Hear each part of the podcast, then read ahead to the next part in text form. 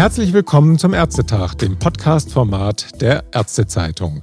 Mein Name ist Hauke Gerloff. Ich bin stellvertretender Chefredakteur der Zeitung.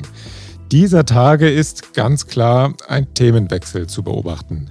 Nachrichten zu Corona, die uns ja jetzt nun wirklich lange genug beschäftigen, sind nicht mehr die Top-Meldungen, sondern Afghanistan und die Machtübernahme der Taliban dort nach dem raschen Rückzug der Truppen der westlichen Alliierten bestimmen zurzeit die Schlagzeilen. Wirkung zeigen die Ereignisse auch in Deutschland. Bei ihren Einsätzen traumatisierte Soldatinnen und Soldaten erleiden angesichts der Bilder Flashbacks. Die Traumata kommen wieder hoch. Über beides, die Ereignisse in Afghanistan und die Folgen für Menschen, die in Afghanistan Dienst getan haben, wollen wir heute sprechen mit einem Menschen, der als Arzt zweimal in Afghanistan war und der jetzt in einer Klinik in Deutschland unter anderem auch Menschen mit dem posttraumatischen Belastungssyndrom betreut. Ich begrüße Sie am Telefon, Professor Stefan Kropp. Ja, guten Abend.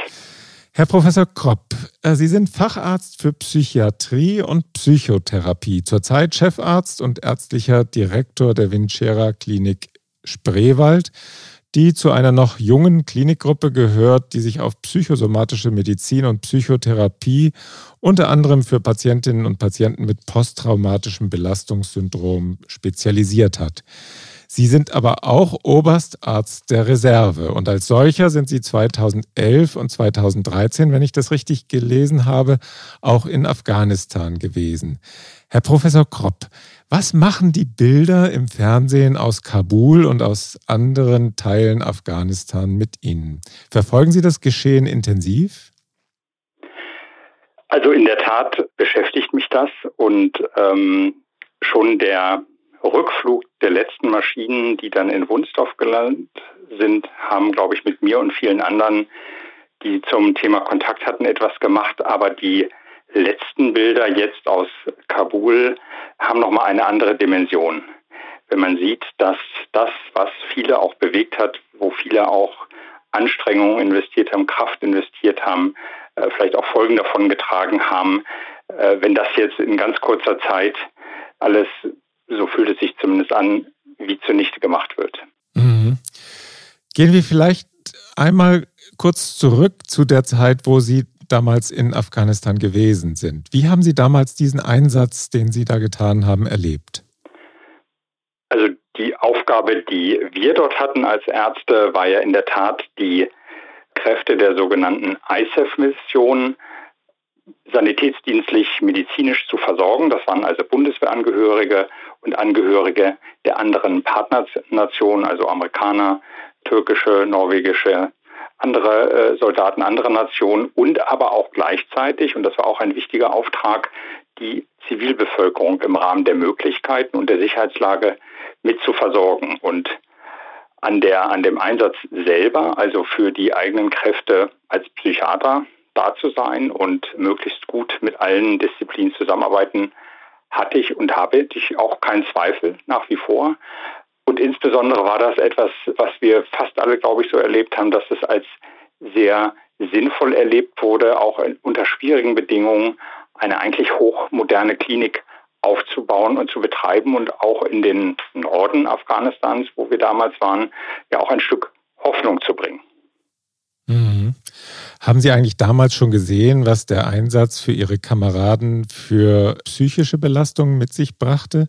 Die posttraumatische Belastungsstörung, die ja heute ein etabliertes Krankheitsbild ist, war ja nicht gleich als Problem anerkannt, oder? Also ich war ja 2011 und 2013 da und sehr auch für die Bundeswehr schwierige und auch verlustreiche Situationen gab es ja vorher schon. Mhm. Ähm, das heißt, es war eigentlich bekannt, auch zu der Zeit schon, welche Schwierigkeiten und Folgen für die einzelnen Soldatinnen und Soldaten auftreten können. Und wir waren auch fachlich quasi darauf vorbereitet schon im Vorfeld und sehr gut vorbereitet durch die Bundeswehr, was uns dort erwarten könnte und hatten eigentlich nicht das Gefühl, dass wir auf irgendwas nicht gut vorbereitet sind. Und nur deshalb sind wir auch dorthin geschickt worden, weil wir diese entsprechenden Ausbildungen damals schon hatten. Ah ja, also das, da hatte die Führung schon darauf reagiert damals. Die Bundeswehr hat aus meiner Sicht mittlerweile eine sehr, sehr hohe Expertise, auch durch das Psychotraumazentrum in Berlin. Das war nicht immer so. Es gab ja auch andere Zeiten, wo die ersten Einsätze, zum Beispiel in, in Kambodscha, ohne dieses Wissen oder diese Erfahrung und diese Expertise in dieser Form, wie sie jetzt vorhanden ist, äh, durchgeführt wurden. Das hat sich dann geändert, sowohl durch den Einsatz im Kosovo als auch den Einsatz in Afghanistan. Und man hat dann sehr schnell, glaube ich, auch verstanden und von anderen Nationen gelernt, wie man sich vorbereiten muss und womit man auch zu rechnen hat. Und mittlerweile ist also gerade die Bundeswehr im Bereich posttraumatische Belastungsstörungen sehr, sehr weit vorne mit ihrer Expertise, wo auch viele andere, auch zivile Experten gerne von partizipieren und lernen und im Austausch sind. Mhm. Dann kommen wir vielleicht jetzt zu dieser aktuellen Zeit. Die Dramen, die sich da jetzt abspielen in Afghanistan, die sind ja nur schwer zu beschreiben, aber man sieht es im Fernsehen ja hautnah mit dabei beinahe. Vieles fokussiert sich natürlich aktuell um den Brennpunkt am Flughafen in Kabul. Aber überall, wo Menschen mit den westlichen Organisationen zusammengearbeitet haben, herrscht ja jetzt Angst vor der Rache der neuen Machthaber. Was bedeutet das für die Soldaten, die in den vergangenen zwei Jahrzehnten ihr Leben ja auch riskiert haben in diesem Land? Also einmal denke ich zuerst natürlich zurück an, an Menschen, die ich erlebt habe, die dort erkrankt sind oder wo äh, Grundzüge für eine spätere Erkrankung gelegt worden sind und frage mich, wie geht es denen jetzt? Gerade wenn Sie diese Bilder sehen, weil man davon ausgehen kann, dass auch Menschen, die dort traumatisiert wurden, jetzt wieder bei uns in Deutschland sind, im Inland, also Soldaten, aber auch Veteranen, also ehemalige Soldaten, dass da vieles wieder hochkommt und dass natürlich auch im Sinne einer Sinnfrage quasi das, das äh, eigene Leid oder vielleicht auch die, die eigene Krankengeschichte, die vielleicht auch schon überwunden worden ist, ja. dass die wieder ganz nahe rückt und vielleicht das eine oder andere Bild, was man gehofft hatte, ganz weit weggepackt zu haben, dass das wieder plötzlich ganz präsent ist. Das sind so die ersten Gedanken, die mir kamen, als, als ich auch diese, diese Bilder und diese, diese Nachrichten gesehen habe. Und ich weiß auch von aus Gesprächen mit, mit äh, Kameraden, die aktiv bei der Bundeswehr sind, dass genau solche Themen auch bei den aktuell in Behandlung befindlichen Patienten gerade wieder sehr aktuell sind. Also das, das macht was mit den Menschen, die dort quasi auch etwas erlebt haben, was sich nicht so leicht abschütteln ließ. Mhm. Das geht ja im Moment sogar durch die Medien auch. Ne? Da gibt es ja so einen Veteranenverband, der das jetzt auch tatsächlich ein bisschen in die Medien gebracht hat. Aber es, also im, im, Vergleich zu vor 10, 15 Jahren ist es ja jetzt so, dass das quasi sowohl von offizieller Seite, aber auch was Selbsthilfeorganisationen angeht, einiges an quasi Präsenz und Unterstützung da ist. Das heißt, die allermeisten, die das nicht absolut wollen, brauchen sozusagen nicht ganz alleine zu kämpfen, um eine Behandlung, eine Therapie und auch sonstige Unterstützung zu bekommen. Und auch die, die Bundeswehr, das heißt der, der Bund insgesamt hat ja auch die, die Möglichkeiten der Behandlung und des Verbleibs auch in der Bundeswehr, also durch zum Beispiel das Einsatz-Weiterverwendungsgesetz, dafür gesorgt, dass auch Kranke nicht ausscheiden müssen und dann im Zivilen gucken müssen, wie sie weiterkommen, sondern sie können ihre Behandlung zu Ende führen. Also da hat sich ganz, ganz viel getan. Mhm. Und gleichzeitig ist es natürlich so, dass auch viele ausgeschieden sind mittlerweile, gerade Zeitsoldaten, die sich jetzt ganz woanders in einer ganz anderen Lebenswirklichkeit wiederfinden und wo das trotzdem auch wieder angerührt werden kann. Und ein Punkt ist mir ganz wichtig. Es gibt diese posttraumatischen Belastungsstörungen, es gibt aber auch Angststörungen und zum Beispiel Abhängigkeiten, die in Zusammenhang mit Einsätzen zu sehen sind. Ja. Und darum kümmern sich, glaube ich, auch alle Profis sehr, sehr gut. Die andere Seite ist aber natürlich auch, dass die allermeisten gut durch diese Zeit gekommen sind und eben nicht nur negative Erinnerungen haben. Das darf man auch nicht vergessen, weil das können natürlich auch Ressourcen sein, die Menschen haben, wenn sie jetzt diese Bilder sehen. Ja. Das darf man nicht vergessen. Mhm. Also ich habe mal ein bisschen geguckt vor unserem Gespräch und äh, habe festgestellt, dass nach offiziellen Zahlen wohl die Bundeswehr im vergangenen Jahr bei 213 aktiven Soldaten eine PTBS festgestellt hat, also eine posttraumatische Belastungsstörung. Die Zahlen steigen auch, aber das ist ja noch eigentlich, wenn man bedenkt, wie viele äh, Soldaten da gewesen sind, tatsächlich eine relativ kleine Zahl. Oder ist da eine hohe Dunkelziffer? Sie haben ja eben selber gesagt, viele haben es auch gut überstanden, die Zeit. Die, die allermeisten haben es, glaube ich, ganz gut überstanden, aber es gibt einerseits natürlich jedes Jahr Neuerkrankungen, ja. die quasi auf Ereignisse zurückgehen, die jahrelang mhm. zurückliegen. Und es gibt natürlich auch diese kumulative Entwicklung. Das sehen wir auch bei anderen Rettungskräften oder Einsatzkräften, bei Polizei oder Rettungsdienst, dass eine, eine gewisse Anzahl von Ereignissen irgendwann das Risiko an zum Beispiel einer posttraumatischen Belastungsstörung äh, zu erkranken erhöht. Das heißt, äh, jemand, der zwei, drei, vier, fünf Einsätze hatte, hat möglicherweise auch bei unterschiedlicher Konstitution ein anderes Risiko als jemand, der ein oder zwei Einsätze hatte. Das muss man mit berücksichtigen. Dann eben diese Zahlen, die, die jedes Jahr wieder neu veröffentlicht werden. Dann sind die quasi vom letzten Jahr sind ja nicht dabei. Das sind immer nur ja, die neuen mhm. Fälle. Und dann kommt es natürlich auch noch dazu, dass es verschiedene Einsätze gibt. Ein Einsatz im Mittelmeer oder bei, bei einer Marinemission vor dem Libanon oder in Mali kann natürlich auch sowas bedingen. Also nicht alles fokussiert sich letztlich, auch wenn wir jetzt gerade über Afghanistan sprechen, was der größte Einsatz war, nur auf diesen einen Einsatz. Ja, und äh, die Konfliktherde sind ja durchaus zum Teil auch ziemlich heiß, nicht? Wenn man gerade an Mali oder auch jetzt im Moment an Libanon denkt. Da sitzt zwar die Bundeswehr nicht unbedingt mittendrin, aber das sind ja durchaus schwierige Situationen, die man auch dort bewältigen muss. Ja, und es ist auch, glaube ich, kein Beruf wie jeder andere. Gleichwohl gibt es auch in anderen Berufen zum Teil höhere Raten an traumatisierten Einsatzkräften, die auch zum Teil im Inland einfach tätig sind. Wo Sie gerade Dunkelziffer sagten, es gab sogar eine von der Bundeswehr initiierte, bezahlte, aber von einer von der Universität Dresden durchgeführte sogenannte Dunkelzifferstudie, die sich genau dem Phänomen gewidmet hat, wo das Psychotraumazentrum der Bundeswehr in Berlin in Kooperation mit der Universität Dresden der Frage nachgegangen ist, finden wir mit den Möglichkeiten, die wir aktuell haben, alle, die Hilfe brauchen. Und da hatte man den Eindruck, man kann sozusagen die, die Möglichkeiten noch verbessern und hat das auch angepasst. Also man hat auch durchaus selbstkritisch nicht nur innerhalb der Bundeswehr des Sanitätsdienstes, aber auch an, durch andere Institutionen immer geschaut, die die Hilfe brauchen, kriegen die die auch und was sind vielleicht auch Prädiktoren, die das begünstigen, was spricht möglicherweise dagegen. Und ein Punkt, der dagegen gesprochen hat, war zum Beispiel auch, dass Menschen berufliche Nachteile befürchtet haben, wenn sie sich öffnen und sagen, ich habe da ein Problem. Das gilt ah, für ja. mhm. Feuerwehrleute und Polizisten ganz genauso. Ja. Herr Professor Kopp, kommen wir vielleicht, Sie sind ja nun als Psychiater und Psychotherapeut nun auch Spezialist für die Therapie.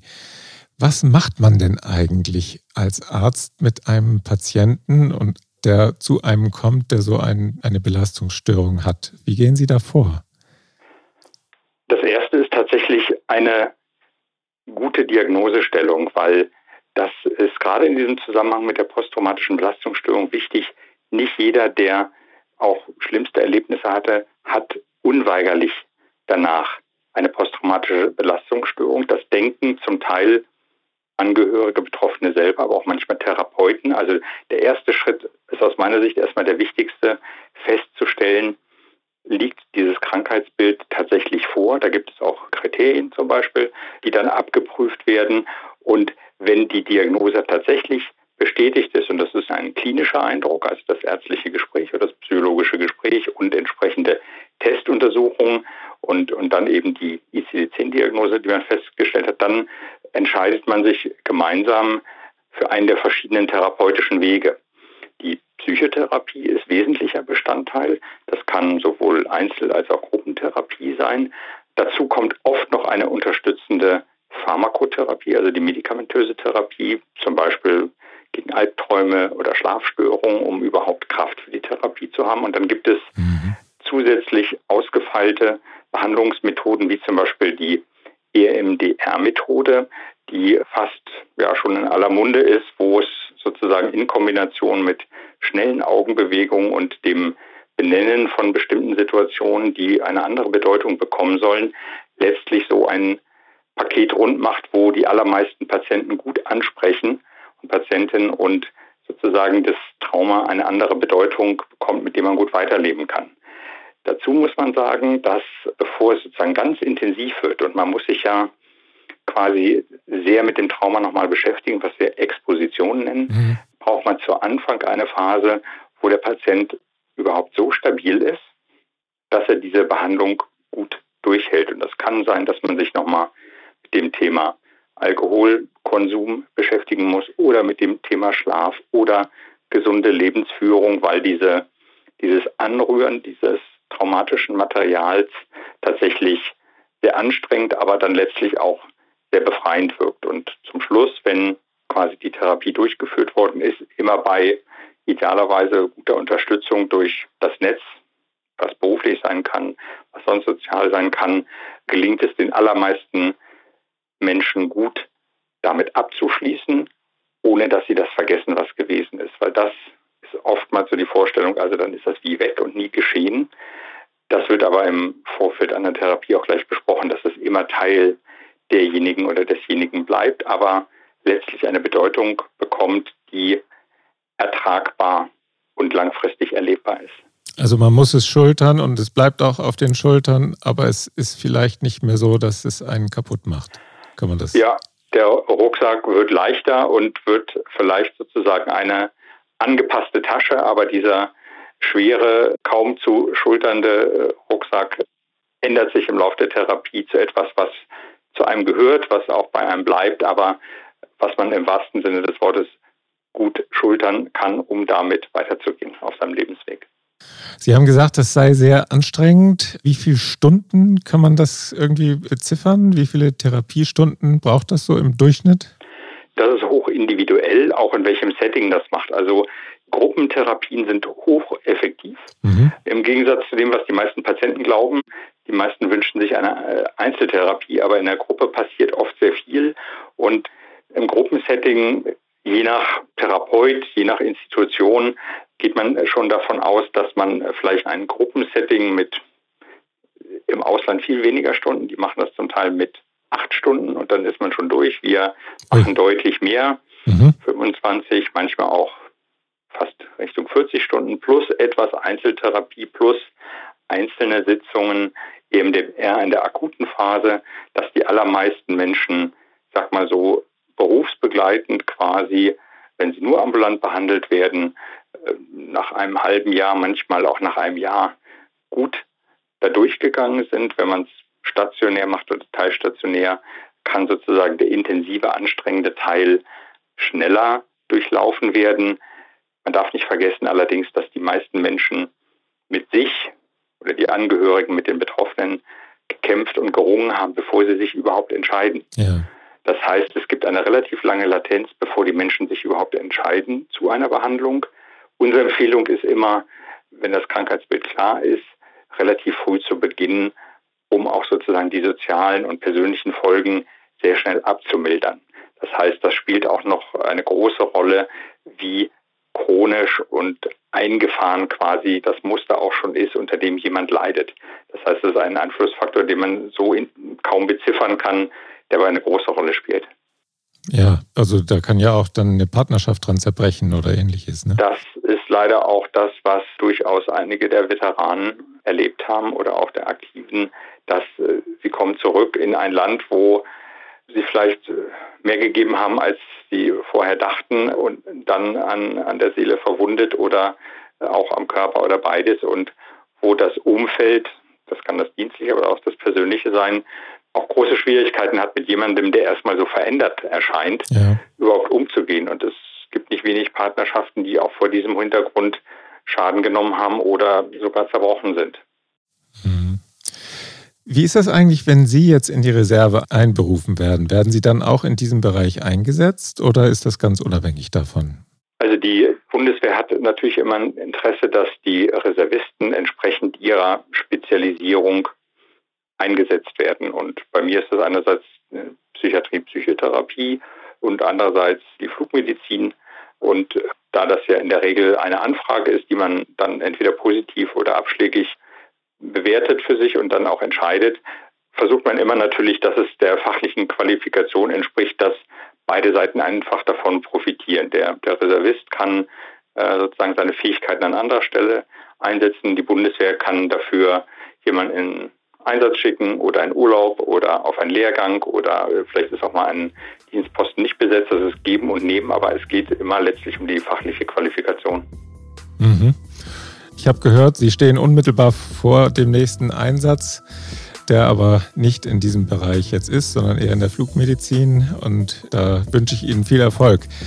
Wir sind jetzt eigentlich schon am Ende unseres Gesprächs heute und ich bin wirklich sehr beeindruckt von dem, was Sie gesagt haben. Und Sie haben mir und sicher auch unseren Hörern viele Einsichten gegeben. Und ja, ich kann Ihnen eigentlich nur alles Gute wünschen und viel Glück bei Ihren Einsätzen, die Sie als Reservist ja immer wieder haben werden. Alles Gute für Sie. Vielen Dank. Tschüss.